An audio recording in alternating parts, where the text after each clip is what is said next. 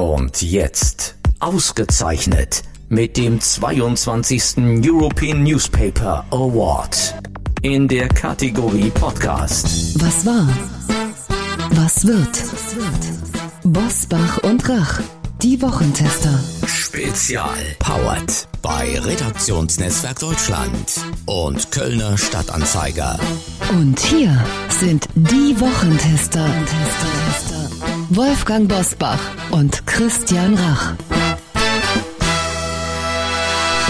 Hallo, hier ist Christian Rach aus Hamburg. Ein freundliches Hallo auch von Wolfgang Bosbach aus Bergisch Gladbach. Sie hören nun eine Spezialfolge der Wochentester, denn viele Hörerinnen und Hörer hören das Interview aus unserer regulären Folge gerne einzeln, quasi unplugged.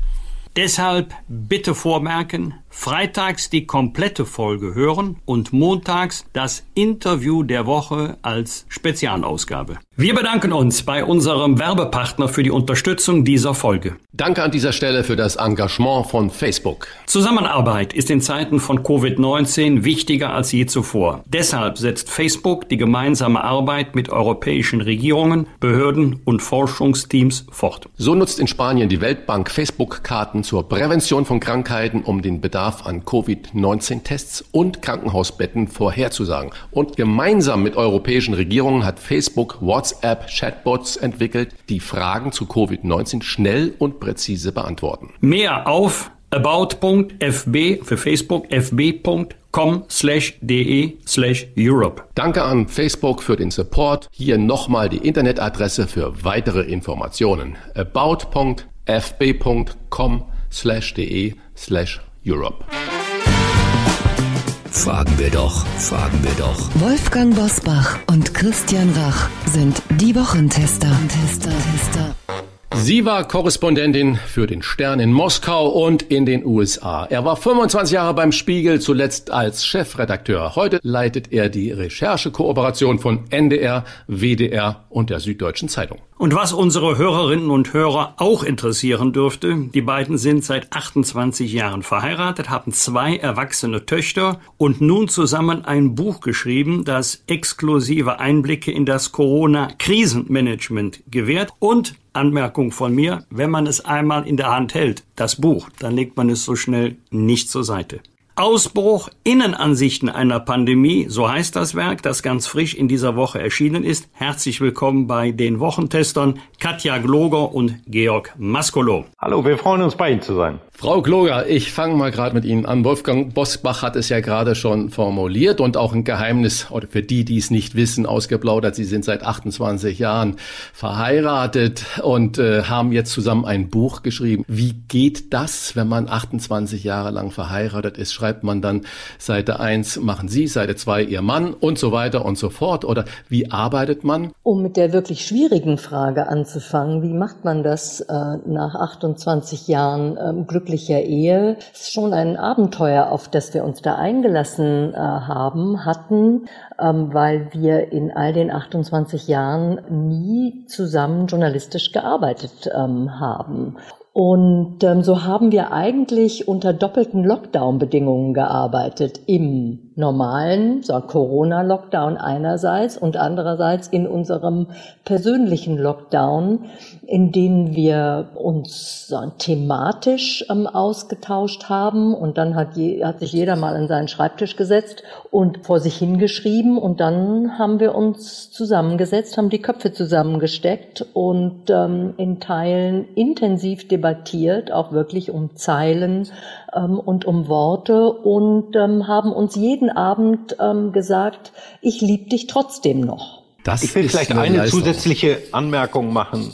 Ähm, ich glaube, dass wir in diesem Fall jenseits von 28 Jahren Ehe und unserer jeweiligen beruflichen Erfahrung auch die perfekten Partner thematisch für dieses Buch gewesen wären. Wir haben wir mal der Beginn unserer Recherche, das ist ungewöhnlich, den können wir fast auf den Tag genau verorten. Es ist das dritte Februarwochenende.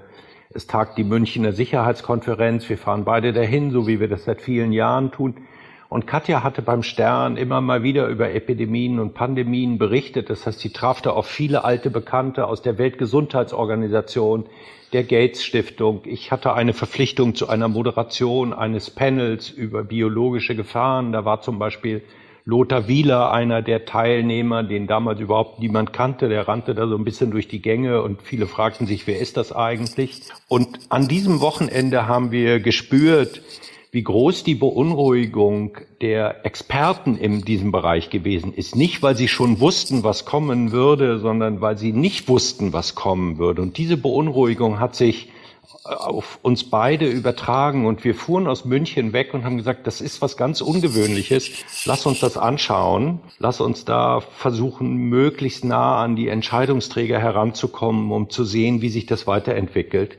So begann die Recherche und später die Entscheidung daraus ein Buch zu machen. Wir haben in dieser Woche exemplarisch am Impfstoff für AstraZeneca erlebt, wie Stimmungen entstehen, sich verändern, schwanken können. Bundesgesundheitsminister Jens Spahn hat sich an die Empfehlung des Paul-Ehrlich-Instituts gehalten. Er hat sich nicht darüber hinweggesetzt. Man könnte das Übernahme von Verantwortung nennen, doch die öffentliche Meinung war überwiegend, der Spahn kann es nicht, was kann er wirklich, was kann er überhaupt. Wie bewerten Sie das aus Ihrer Sicht? Tut man ihm im Moment Unrecht? War es richtig oder hätte er auch anders entscheiden können? Also um vielleicht mit der Entscheidung über den Impfstoff AstraZeneca äh, zu beginnen. Wenn eine solche Empfehlung eines Institutes, eines Bundesinstitutes kommt und sagt, wir empfehlen bis zur Klärung aller Sicherheitsfragen hier auszusetzen, dann hat in dieser Sache Jens Spahn sicher so gehandelt, wie man gar nicht anders handeln kann. Äh, man muss auf der anderen Seite sehen, dass insgesamt nicht nur Deutschland, sondern die Europäische Union in der Frage des Umgangs mit diesem Impfstoff kein gutes Bild abgibt.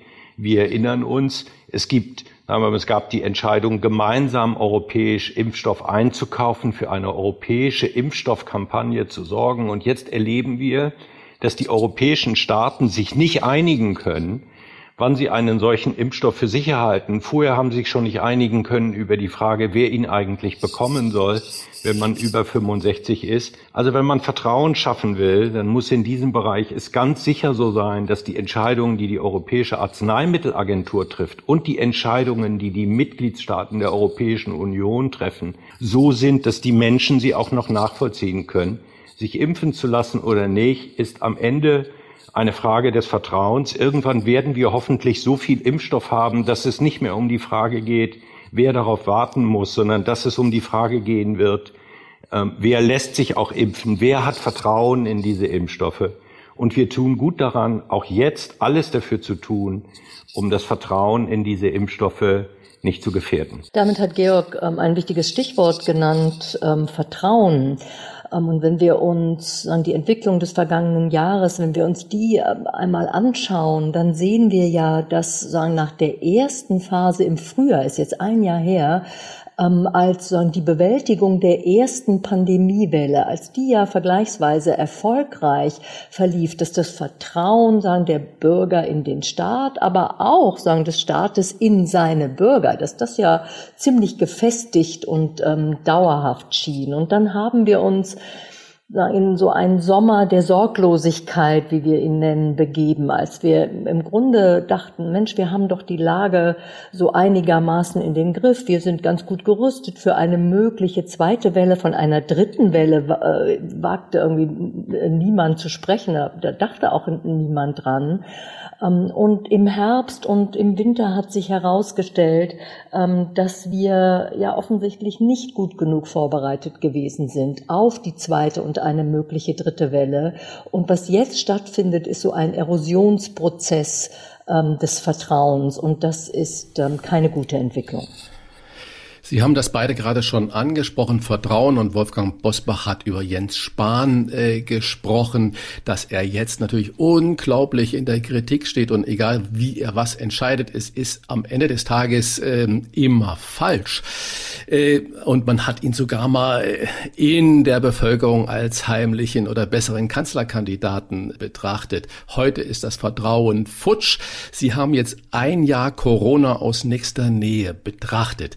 Wer war oder ist ein echter Kapitän in der Krise und wer ist ein Blender? Ja, wer ist ein Kapitän? Da würde ich die weibliche Form benutzen und sagen, es handelt sich um eine Kapitänin. Beeindruckend ist ähm, die Performance der Kanzlerin, weil man sagen muss, dass sie zu denen gehört, die das Wesen dieser Pandemie sehr früh verstanden hat, dass sie sehr früh verstanden hat, dass nur wenn man eigentlich schon handelt, bevor das Feuer überhaupt zu sehen ist, ähm, man eine Chance hat, das Schlimmste zu verhindern. Wir erinnern uns vielleicht alle im vergangenen Jahr, als sie im CDU-Vorstand auf einmal mit der Zahl von 19.200 Infektionen zu Weihnachten kommt. Und dann gibt es viel Kritik, auch in ihrer eigenen Partei. Cassandra Merkel, Angela äh, rechnet wieder. Das hat sie auf eine beeindruckende Art und Weise äh, gesehen und man muss sagen, versucht durchzusetzen.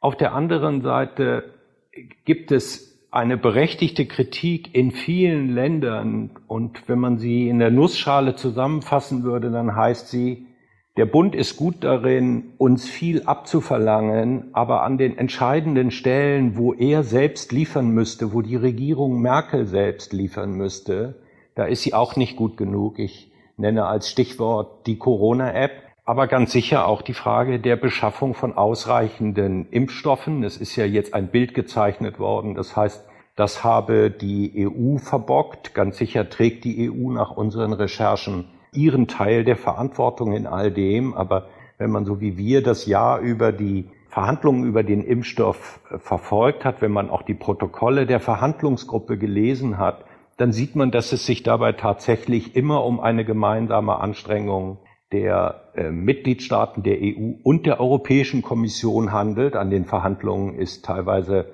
auch ein Abteilungsleiter aus dem Gesundheitsministerium von Jens Spahn äh, beteiligt. Deutschland hat in der zweiten Hälfte des Jahres die EU-Ratspräsidentschaft. Also wenn wir uns die Frage stellen, was ist nicht gut genug gelaufen, dann trägt für die Frage der mangelhaften Beschaffung von Impfstoff und von Impfstoffproduktionen zuallererst die Bundesregierung und damit auch der Bundesgesundheitsminister seinen Teil der Verantwortung. Aber darüber hinaus, glaube ich, Pandemien sind ja und Viren sind ja unbestechliche Lehrmeister. Also sie kennen ja weder Freund noch Feind, sie kennen weder Moral noch irgendeine Ideologie und sie halten Gesellschaften auf eine manchmal sehr brutale Weise den Spiegel vor. Eben auch all die strukturellen Probleme und die strukturellen Schwächen, ähm, nicht gefällte Entscheidungen auch, die sich dann wir, über Jahre ansammeln ähm, und in einer solchen Pandemie dann so massiv zum Ausdruck kommen, wie, wie es sich keiner ähm, nur wünschen kann. Das sehen wir nicht nur in Deutschland, das haben wir in den Vereinigten Staaten gesehen, aber wir sehen es eben auch in Deutschland. Die Digitalisierung ist dafür natürlich das klassische Beispiel, dieses äh, jahrelange deutsche Trauerspiel. Und jetzt stehen wir da und können ähm, in den deutschen Schulen keinen anständigen Wechsel- oder Hybridunterricht anbieten. Ihr Buch heißt Ausbruch und liest sich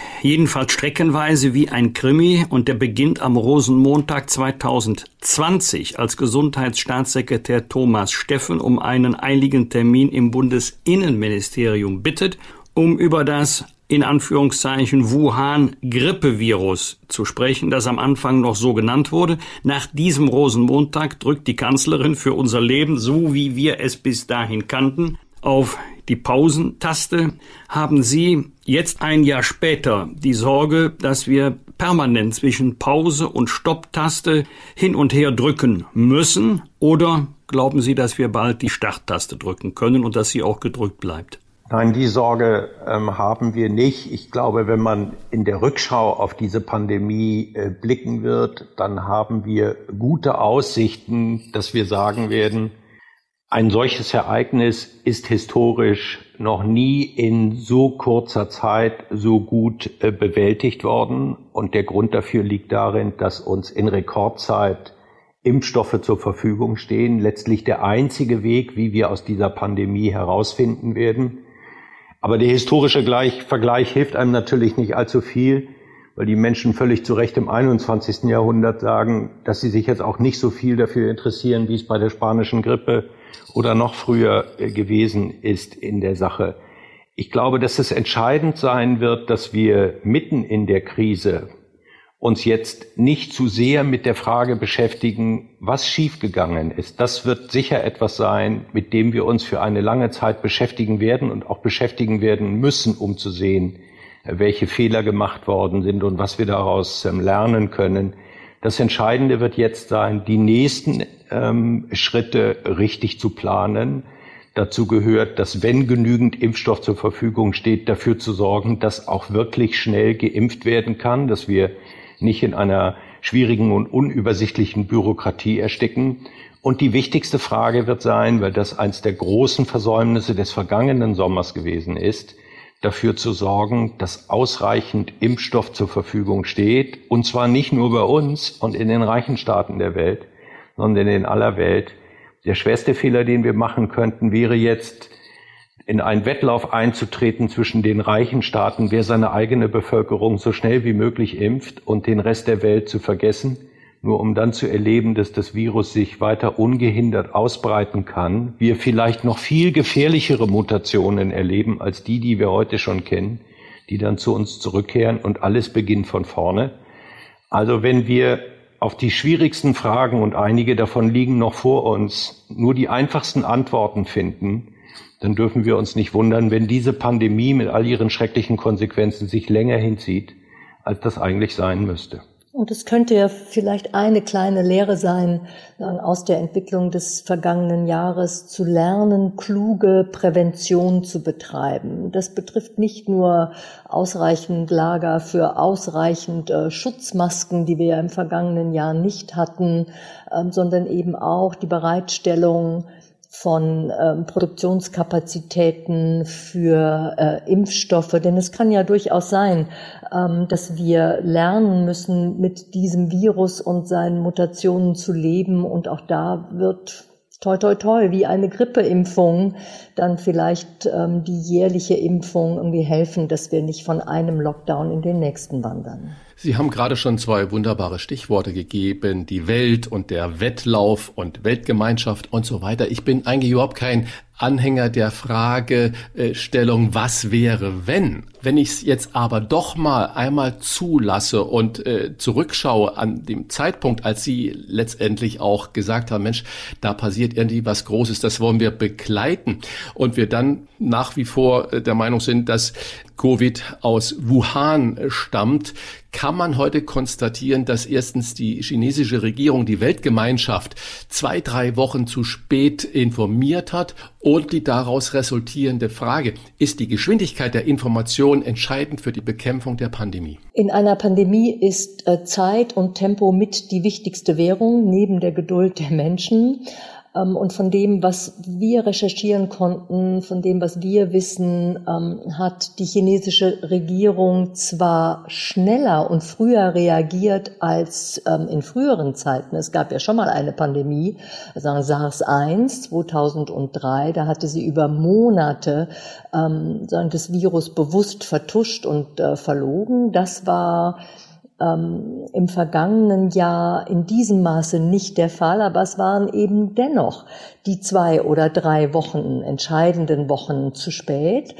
Äh, in denen sich das Virus ganz bequem reisend ne, in Flugzeugen auf den Weg in die Welt machen konnte. Ähm, und auch die Weltgesundheitsorganisation WHO hat in den ersten Wochen kein gutes Bild abgegeben, ähm, wohl eher aus politischer Rücksichtnahme und Vorsicht ähm, sich eben nicht entschieden, frühzeitig äh, Großalarm zu schlagen und eine Pandemie auszurufen und auch wir in Deutschland haben ja dann doch über Wochen gesagt, na ja, Wuhan, das sind zwar furchtbare Bilder, die wir da haben, eine, eine Millionenstadt im Lockdown, überfüllte Krankenhäuser. Frau Kloger, darf ich Aber, einmal Sie, Sie kurz unterbrechen? Sie haben gerade gesagt, auch die WHO hat vermutlich aus politischer Rücksichtnahme nicht gleich Alarm geschlagen. Hatte da Trump doch recht, dass er gesagt hat, dass die WHO unter chinesischem stärksten Einfluss steht?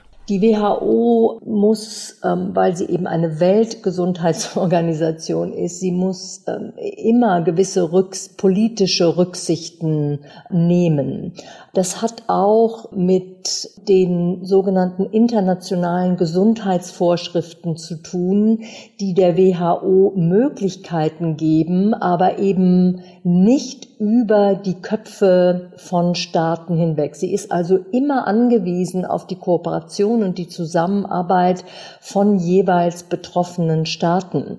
Also sie musste in diesem Fall eine gewisse politische Rücksicht auf die ähm, Entwicklung in äh, China nehmen. Es war dennoch falsch, unserer Ansicht nach, nicht sehr viel früher, sehr viel deutlicher ähm, die Weltgemeinschaft ähm, zu alarmieren.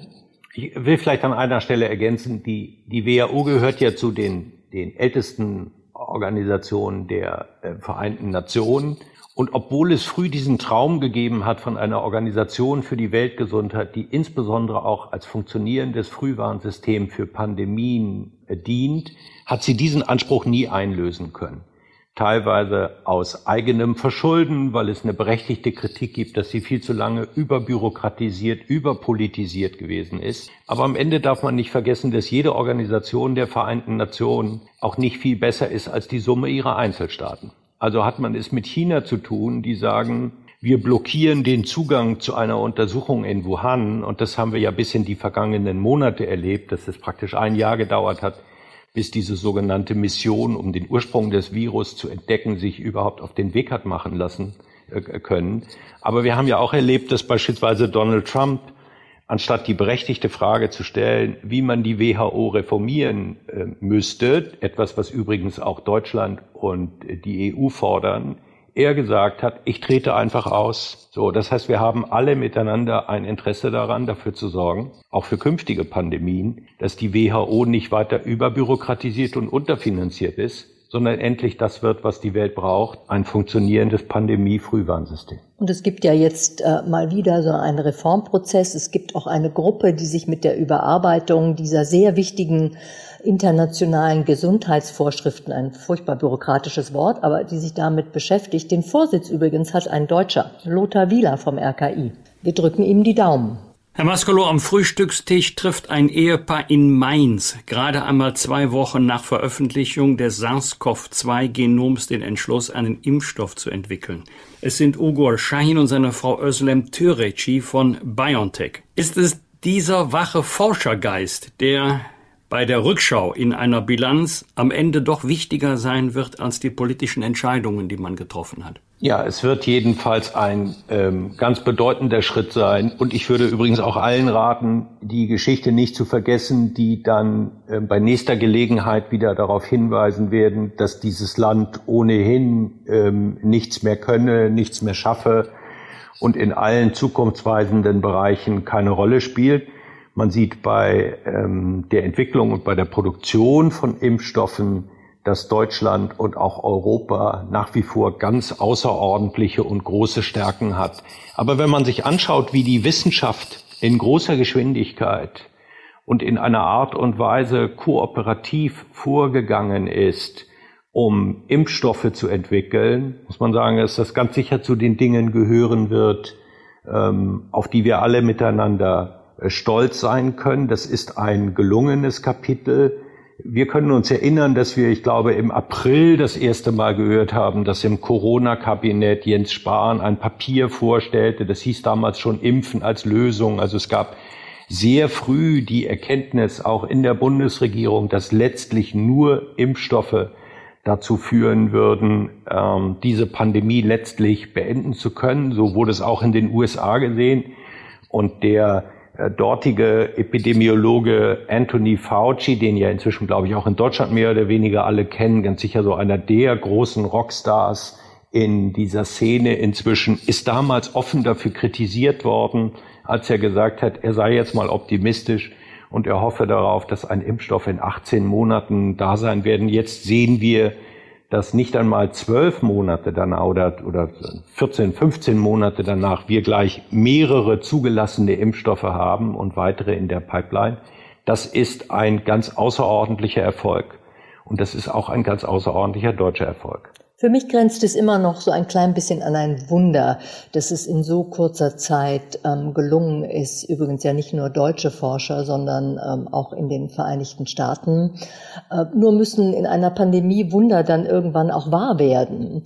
Und ähm, da geht es um die sehr wichtige Frage, die übrigens auch schon früh debattiert worden ist ähm, im vergangenen Jahr. Wie schafft es die Weltgemeinschaft, wie schaffen es die Staaten, für mögliche Impfstoffe ausreichend Produktionskapazitäten zur Verfügung zu stellen, Fabriken zu bauen, die Infrastruktur ähm, zu schaffen, die Logistik zu schaffen und letztlich diese, diesen Impfstoff in die Oberarme irgendwie der Menschen zu bekommen. Und da haben wir gesehen, ähm, dass Staaten, die pragmatischer vorgehen können, die vielleicht flexibler vorgehen können, als wir mit unserer deutschen irgendwie Gründlichkeit, die ja dann oft auch eine sagen, Bürokratisierung zur Folge hat. Staaten wie die Vereinigten Staaten, da hat es äh, besser geklappt und klappt besser. Die Menschen werden schneller geimpft und die Produktionskapazitäten sind da. Kommen wir mal wieder zurück von der Welt äh, nach Deutschland und Sie haben gerade schon so wunderbare äh, Wörter gesagt. Rockstar, ein Virologe ist plötzlich ein Rockstar. Wir haben neue Begriffe wie Corona-Kabinett und so weiter. Und Herr Maskolo, Sie haben vorhin schon erzählt, letztes Jahr auf der Münchner Sicherheitskonferenz, also Februar 2020, da lief der Professor Wieler da rum und kaum jemand kannte ihn. Und heute ist Wieler, Drosten und wie sie alle heißen, sind die Gesichter äh, in dieser Krise geworden. Die Regierung musste sich aber deswegen zuletzt natürlich auch Kritik anhören, dass der Inner Circle von, wenn ich so bezeichnen darf, von Angela Merkel so nahezu sehr vernarrt in diesen Lockdown sei und äh, da auch sehr einseitig ausgewählt würde, wurde, also die handelnden Personen. Ist das auch Ihre Beobachtung? Fehlt in diesem Inner Circle die konträre Meinung? Also in diesem Bereich fehlt, glaube ich, ganz viel und ich bin sicher, dass wir uns noch sehr lange mit der Frage werden beschäftigen müssen, wie eigentlich wissenschaftliche Beratung in dieser Krise äh, funktioniert hat, weil ich mich jedenfalls an kein anderes Beispiel zurückerinnern könnte, wo man das Gefühl hat, dass Politik auch so angewiesen darauf ist, den bestmöglichen wissenschaftlichen Rat zu erhalten. Das hat in der ersten Phase ganz gut funktioniert und dann hat es aber relativ schnell eine Entwicklung gegeben, dass mehr oder weniger jede Landesregierung sich ihr eigenes Beratungsgremium zusammengestellt hat. Mit ihren eigenen Virologen, die praktisch immer von den Universitäten aus den jeweiligen Bundesländern kamen. Es hat eine Runde im Kanzleramt gegeben, wo Herr Meyer-Hermann vorgetragen hat, aber nicht mal Lothar Wieler hat am Tisch gesessen. Die Kanzlerin hat ein informelles Beratungsgremium. Inzwischen werden richtig große Debatten geführt zwischen Bund und Ländern über die Frage, wer wird eigentlich zu einer wissenschaftlichen Beratung eingeladen. Uns hat ehrlich gesagt immer verwundert, dass nie jemand von der WHO dabei gewesen ist. Jemand wie der Exekutivdirektor Mike Ryan, jemand, der sagen wir mal, ganz sicher auch einen weltweiten Vergleich liefern kann. Jemand, der mit der Pandemiebekämpfung ganz außerordentliche Erfahrungen hat. Also ob wir uns an allen Stellen bei der Frage, wie wir wissenschaftliche Diskussion organisiert und wie wir auch dafür gesorgt haben, dass sie möglichst in einem Gremium zusammengefasst, soweit es denn irgend geht, ausdiskutiert und dann der Politik präsentiert wird, was wissen wir, was wissen wir nicht, worauf können wir uns einigen? Und was bleibt streitig, da würden wir dann doch ein Fragezeichen machen. Frau Kloger, Sie schreiben unter anderem, Ostern 2020 war eines der ruhigsten und zugleich eines der beunruhigsten Feste in der Geschichte des Landes.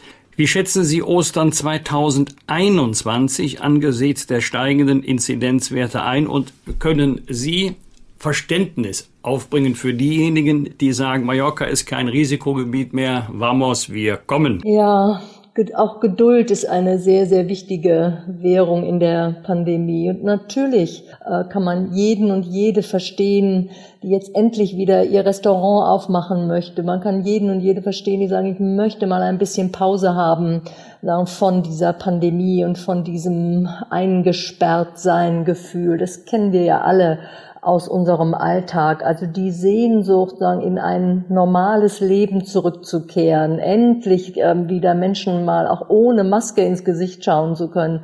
Das wäre schon äh, wunderbar. Auf der anderen Seite sehen wir, äh, wir sind in einer äh, dritten Welle äh, dieser Pandemie mit einem mutierten Virus, das sich ja offenbar schneller ausbreitet als die sogenannte alte Form es verlangt uns weiterhin irgendwie maximale Zurückhaltung und maximale äh, Vorsicht ab, auch wenn man sich ähm, wirklich etwas anderes äh, wünschen würde. Und insofern, glaube ich, wird es kein befreites und schönes wie Osterfest werden, sondern die Maxime, die Angela Merkel ja in ihrer Fernsehansprache ausgegeben hat, ist auch schon ein Jahr her.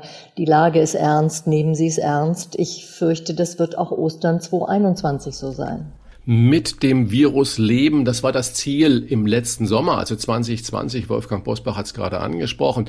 Doch äh, jetzt haben wir schon wieder seit dem 2. November äh, in Lockdown. Das Land steht teilweise still, weil mit dem Virus leben eben nicht funktioniert hat. Frage, können wir Menschen das überhaupt mit diesem Virus leben und wie vernünftig könnte das sein, dass man das akzeptiert in sein Lebensumfeld und sagt, äh, okay, es gehört jetzt zum Alltag dazu? Die Antwort auf diese Frage werden hoffentlich die nächsten Wochen und Monate bringen. Wir haben ja bisher auf eine doch maximale Vorsicht gesetzt, weil wir erlebt haben, dass auch die Zahl der Toten, wir erinnern uns, zwischen den Jahren zeitweilig über 1000 Tote am Tag so hoch gewesen sind, dass wir, wie wir glauben, zu Recht gesagt haben, das können wir als Gesellschaft nicht akzeptieren. Ein solches Virus kann man nicht laufen lassen. Jetzt wird man sehen, in wie schnell die vulnerablen Gruppen letztlich durchgeimpft werden können,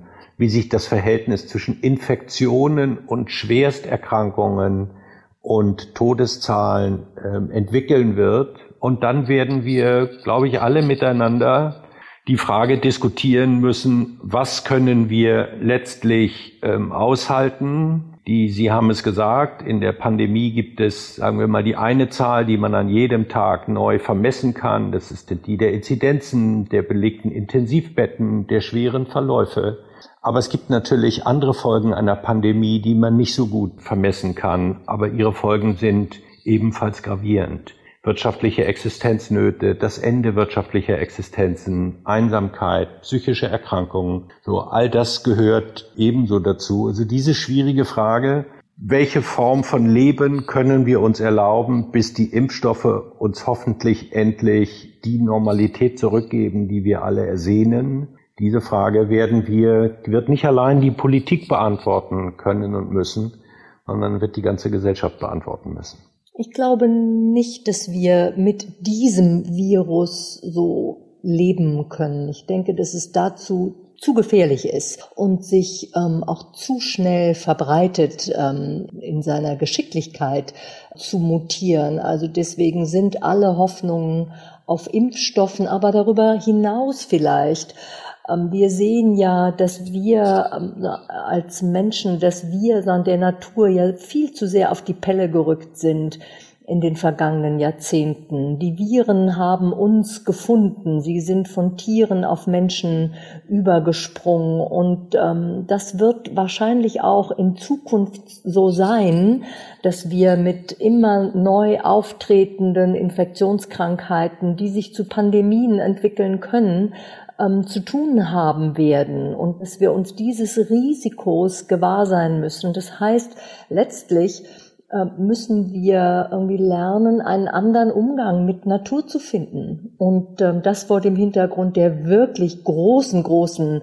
äh, Krise, die wir haben. Und das ist die äh, Klimakrise, auf die wir ja auch noch keine wirklichen Antworten gefunden haben. Herr Mascolo, von Bertolt Brecht stammt das Zitat. Ja, mach nur einen Plan, sei nur ein großes Licht, mach noch einen zweiten, gehen tun beide nicht. Es sind ja doch relativ viele im Publikum, die mittlerweile die Haltung eingenommen haben, also so einen richtigen Plan, einen längerfristigen Plan hat die Politik nicht. Teilen Sie diese Einschätzung? Und wenn Sie diese Einschätzung teilen, kann es sein, dass das daran liegt, weil ja die Politik nur in äh, Zeiten der Pandemie sehr schwer voraussehen kann, wie eine solche Pandemie tatsächlich verläuft. Denn das hängt ja auch ganz entscheidend vom Verhalten eines jeden Einzelnen ab. Ja, es gibt keinen Plan. Es gab den Plan, bis zum vergangenen Herbst auf jeden Fall einen erneuten Lockdown zu verhindern. Dann hat man gesehen, dass die Zahlen das letztlich nicht mehr hergeben. Dann hat man gehofft, mit einem kurzen Tritt auf die Bremse, der Ruhemonat November, aus der Sache wieder rauszufinden. Und jetzt sind wir im März und suchen immer noch einen Weg heraus. Und ich kann tatsächlich im Moment keinen Plan erkennen. Ich würde auch sagen, dass so gut wie wir uns in der ersten Phase geschlagen haben, so sehr muss man leider sagen, dass dieses Land im Moment mehr Fehler macht, als man eigentlich denken würde. Das ist in einem so gut organisierten Land wie dem unseren möglich sein sollte. Aber der Weg heraus werden am Ende nur Impfstoffe sein. Und dann, Katja hat es gesagt, in der Pandemie können nicht nur Klinikbetten knapp werden, sondern auch die Geduld der Menschen. Wir haben nie daran geglaubt, dass sich ein Land letztlich alleine mit Vorschriften regieren lässt, sondern die wichtigste Ressource in der Pandemie ist die Einsicht, die Überzeugung der Menschen, dass sie wissen, was sie tun sollen und dass sie sich aus freier Überzeugung zum Schutz ihrer eigenen Gesundheit und der ihrer Mitmenschen an eben diese Regeln halten. Diese Bereitschaft mitzumachen ist nach unserer Überzeugung der Schlüssel, diese Pandemie zu bewältigen und ganz sicher viel wichtiger als ziselierte Vorschriften, wie viele Menschen eines fremden Hausstandes, auch eine schöne Formulierung, früher sagte man zu fremden Hausstand Freunde, wie viele man abends ähm, treffen darf oder nicht. Also wir müssen sehen, dass wir diese Gemeinsamkeit aus diesem Sturm, in den wir da alle miteinander gekommen und geraten sind, so gut wie möglich aus ihm wieder herauszufinden. Und die einzige sichere Lehre aus allen Pandemien, die man ziehen kann, ist, dass vernünftige und solidarische Gesellschaften dass denen das besser gelingt als unvernünftige und unsolidarische. Nennen wir mal Plan Perspektive. Das heißt, äh, ein Plan soll uns eine Perspektive geben, wie wir wieder in die Normalität äh, zurückkommen. Und Sie haben gerade das wunderbare Wort Überzeugung in den Mund genommen.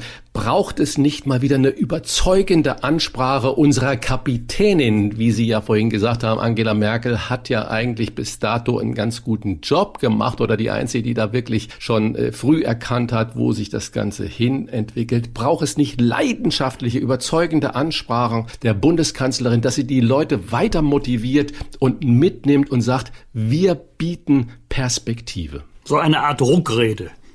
Das würde man sich wünschen. Ich bin jetzt nicht so ganz sicher, ob die Bundeskanzlerin so mit ihrer ja sehr naturwissenschaftlichen und eher, wie soll ich es mal sagen, zurückgenommenen Art, ob sie sagen, die das beste Beispiel für äh, leidenschaftliche irgendwie Ansprachen wäre. Aber ähm, sagen, dieses Gespräch, diesen Dialog, wenn man es so nennen will, den weiter zu suchen und auch intensiver zu suchen, das würde ich mir ebenso wünschen wie endlich mal eine funktionierende ähm, Corona-App oder Impfstoffe in den Praxen von Hausärzten. Frau Gloger, Sie haben sich ja nicht nur in Deutschland umgesehen, sondern auch in Europa und in der Welt. Sie könnten also auch Vergleiche ziehen. Hoffnung am Ende des Tunnels sind die Impfungen.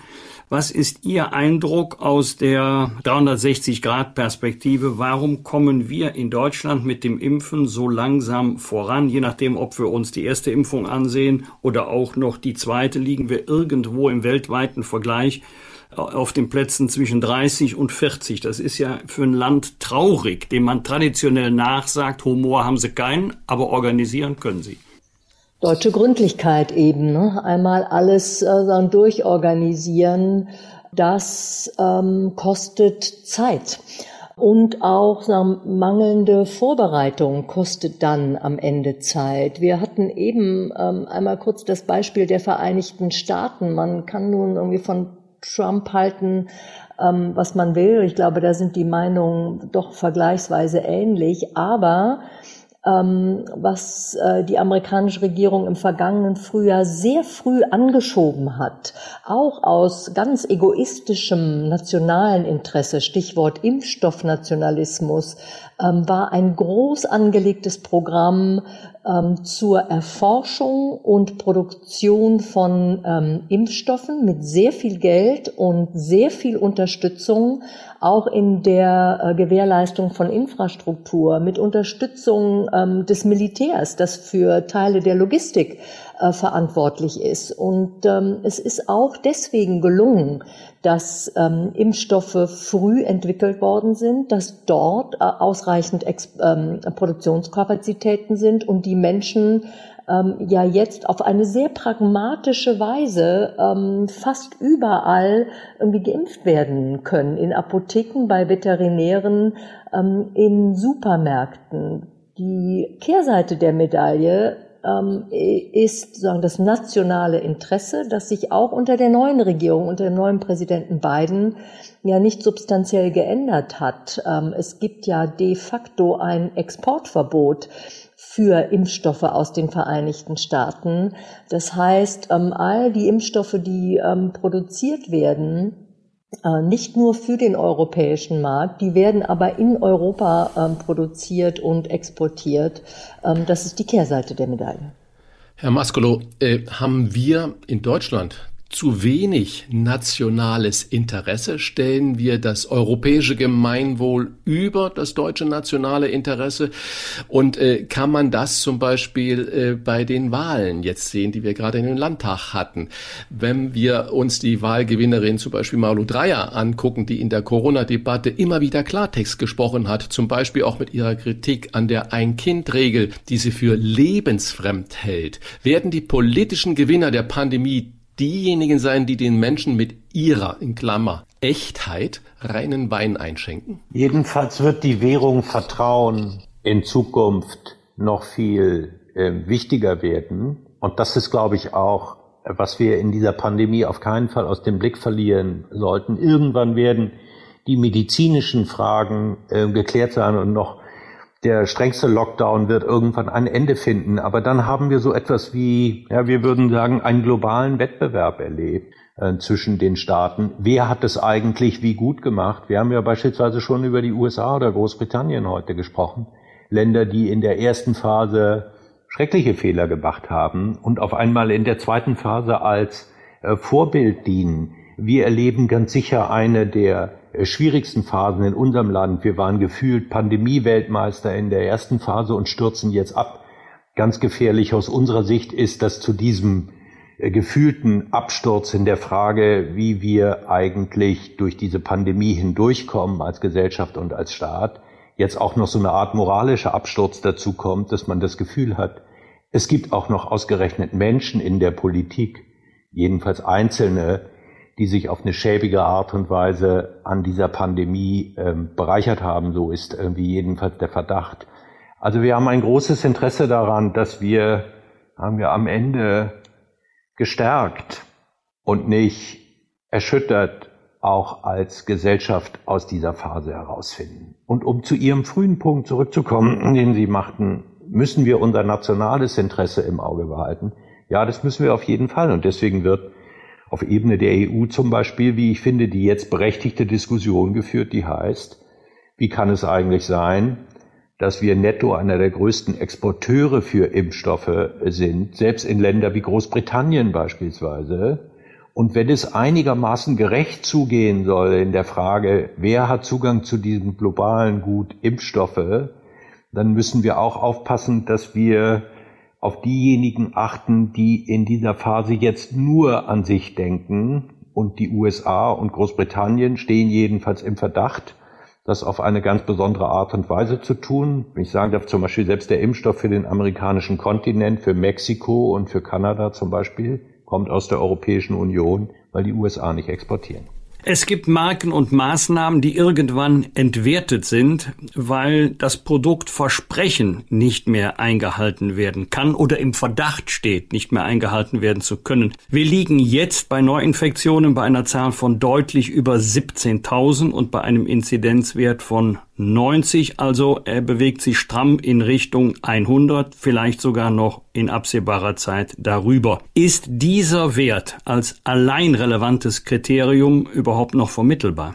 Markus Söder hat mal gesagt, oder er wird auch nicht müde, es zu wiederholen, der Inzidenzwert ist die Mutter aller Zahlen. Es ist jedenfalls eine sagen, sehr wichtige sagen, Richtmarke, ähm, an der man sich ähm, orientieren muss, denn alles andere, Erkrankungen, ähm, die Belegung von Intensivbetten läuft diesem Inzidenzwert sagen, hinterher.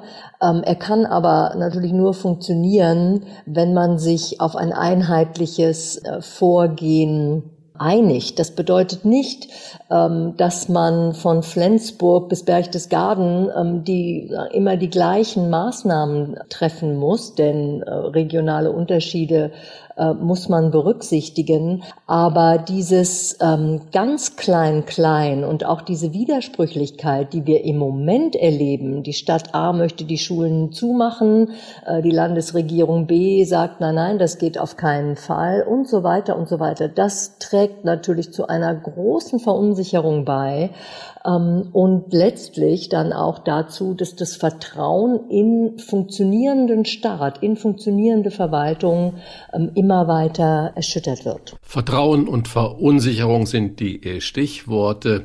Sie fordern als eine Lehre aus der Krise einen neuen Typus in der Politik, der längerfristig denkt, der proaktiv handelt, bevor die Schäden überhaupt erst sichtbar werden. Jetzt sind wir kurz vor Ostern, es ist noch nicht mal richtig grün da draußen draußen, aber wagen Sie ein Urteil, wer in der Union und natürlich auch bei den Grünen am besten langfristig denken kann, respektive Frage an Sie beide, Frau Kloger, Herr Maskelo, Söder oder Laschet und Baerbock oder Habeck? Oh, diese Frage ähm, haben Sie gescheut. Traue ich mir nicht zu zu beantworten. Meine Hoffnung wäre ehrlich gesagt, dass viele in der Politik, weil die Erkenntnis ja nicht neu ist, dass nur gute Vorbereitung, die Beschäftigung mit Krisen letztlich dazu führen kann, dass man darauf hoffen kann, dass man aus, Kri aus Krisen keine Katastrophen werden. Man kauft ja der Feuerwehr auch nicht erst einen Schlauch, wenn es brennt. Und genauso wäre es beispielsweise richtig gewesen, ausreichend Schutzausstattung zu beschaffen, so wie es übrigens auch in jedem Pandemieplan steht.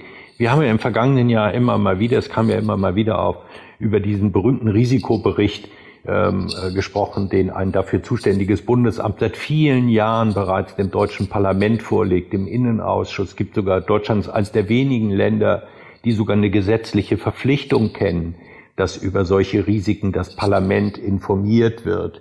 Aber wenn man ehrlich ist, findet man im Parlament, aber auch in der Regierung wenige, die bereit gewesen sind, sich mit den Gefahren einer Pandemie wirklich auseinanderzusetzen. Und damit das hier jetzt kein einfaches Politbashing ist, würde ich sagen, für die Medien gilt das ja auf eine ähnliche Art und Weise. Als ich im Februar eine der Veranstaltungen bei der Münchner Sicherheitskonferenz moderierte, und das war nun immerhin das dritte Februarwochenende, würde ich sagen, war der Raum vielleicht, wenn ich freundlich bin, zu einem Drittel gefüllt weil auch die Teilnehmer der Münchner Sicherheitskonferenz alles mögliche andere eigentlich wichtiger fanden als Pandemien und Computerviren spannender als echte Viren. Das sollte uns nicht wieder passieren. Wir haben festgestellt, dass wir alle miteinander Gefahren aus der Natur auf eine schreckliche Art und Weise unterschätzt haben, uns nicht gut genug vorbereitet haben. Und daraus zu lernen, um hoffentlich die nächste Krise, sei es eine Pandemie, die sich abzeichnende Klimakatastrophe oder welches denkbare Szenario auch immer, so gut es denn irgend geht, zu bewältigen.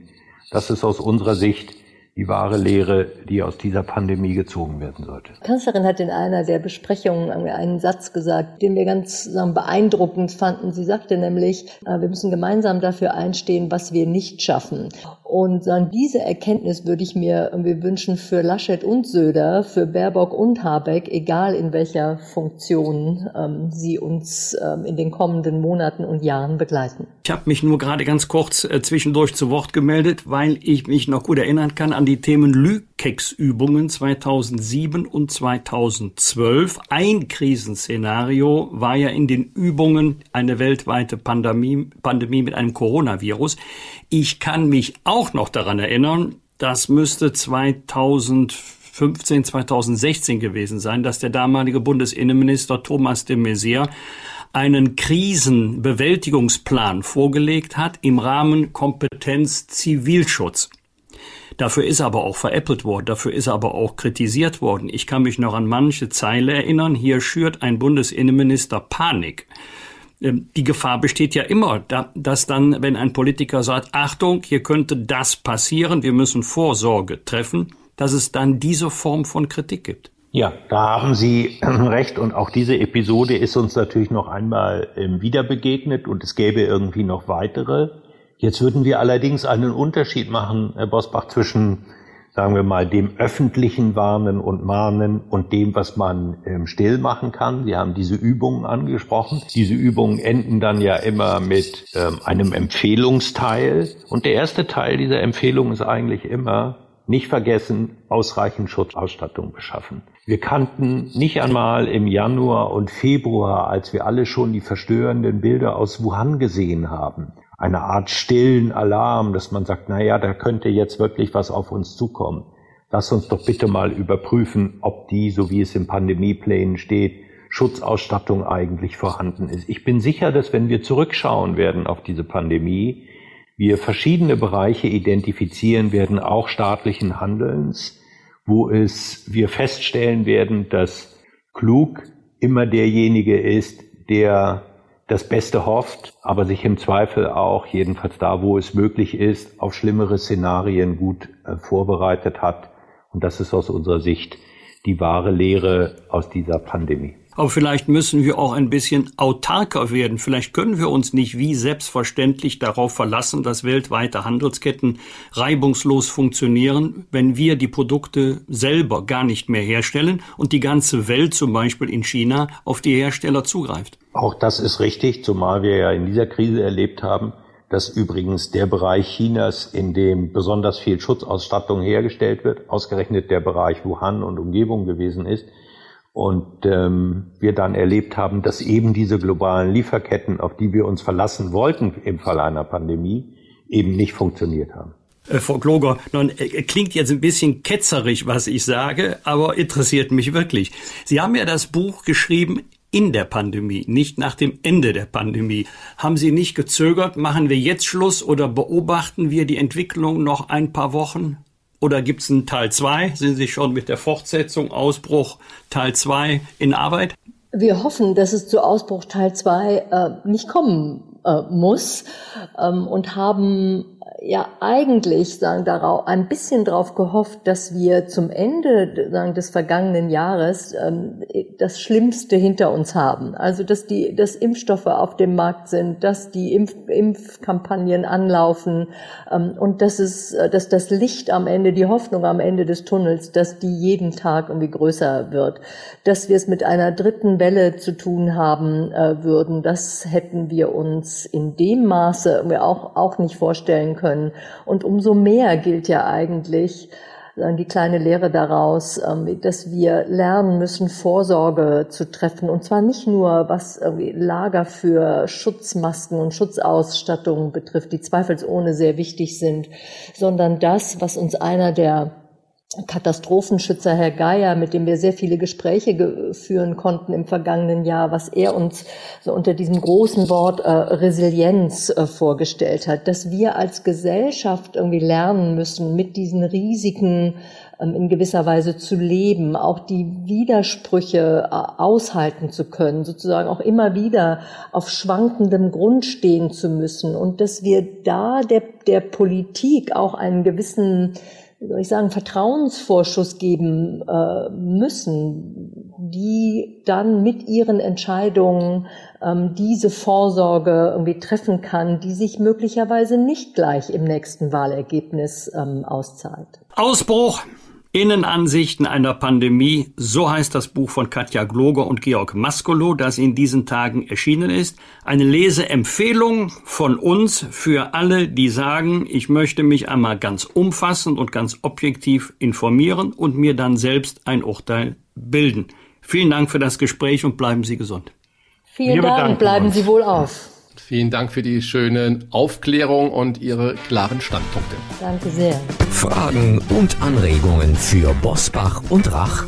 Kontakt at diewochentester.de wir bedanken uns bei unserem Werbepartner für die Unterstützung dieser Folge. Danke an dieser Stelle für das Engagement von Giro, dem österreichischen Hersteller für E-Bikes im Retro-Look. Gerade im Lockdown haben ja viele das Fahrradfahren wieder für sich entdeckt. Giro E-Bikes sehen aus wie ein ganz normales Fahrrad und haben einen versteckten Motor, der flüsterleise ist und einen entnehmbaren Akku, was den Ladevorgang deutlich erleichtert. Giro E-Bikes können dank Freilauf auch wie ein normales Fahrrad gefahren werden und sind echte Leichtgewichte mit weniger als 20 Kilogramm. Sie sind außerdem Gewinner des E-Bike Design Awards des Magazins Focus. Und das Beste, während viele Hersteller wegen der hohen Nachfrage nicht liefern können, sind Giro E-Bikes in allen Modellen verfügbar, denn Giro entwickelt und fertigt die Räder nicht irgendwo auf der Welt, sondern in Österreich in der Steiermark, also made in Austria. Giro E-Bikes sind in drei Rahmengrößen und verschiedenen Ausstattungsvarianten erhältlich und ausschließlich über den Webshop verfügbar, was sie auch preislich noch einmal attraktiver macht. Unter www.giro geschrieben groß G, dann klein eero.de können Sie kostenlose Probefahrten buchen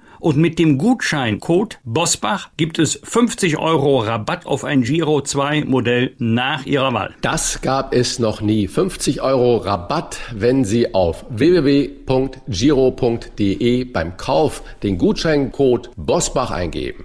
Giro wird geschrieben G E E R-O. Alle Infos finden Sie noch einmal zum Nachlesen in den Show Notes unseres Podcasts. Die finden Sie, wenn Sie in der App, über die Sie uns hören, nach unten scrollen. Die Wochentester wünschen gute Fahrt mit Giro. Was war? Was wird? Wolfgang Bosbach und Christian Rach sind die Wochentester. Ein Maßgenau Podcast. Powered bei Redaktionsnetzwerk Deutschland und Kölner Stadtanzeiger.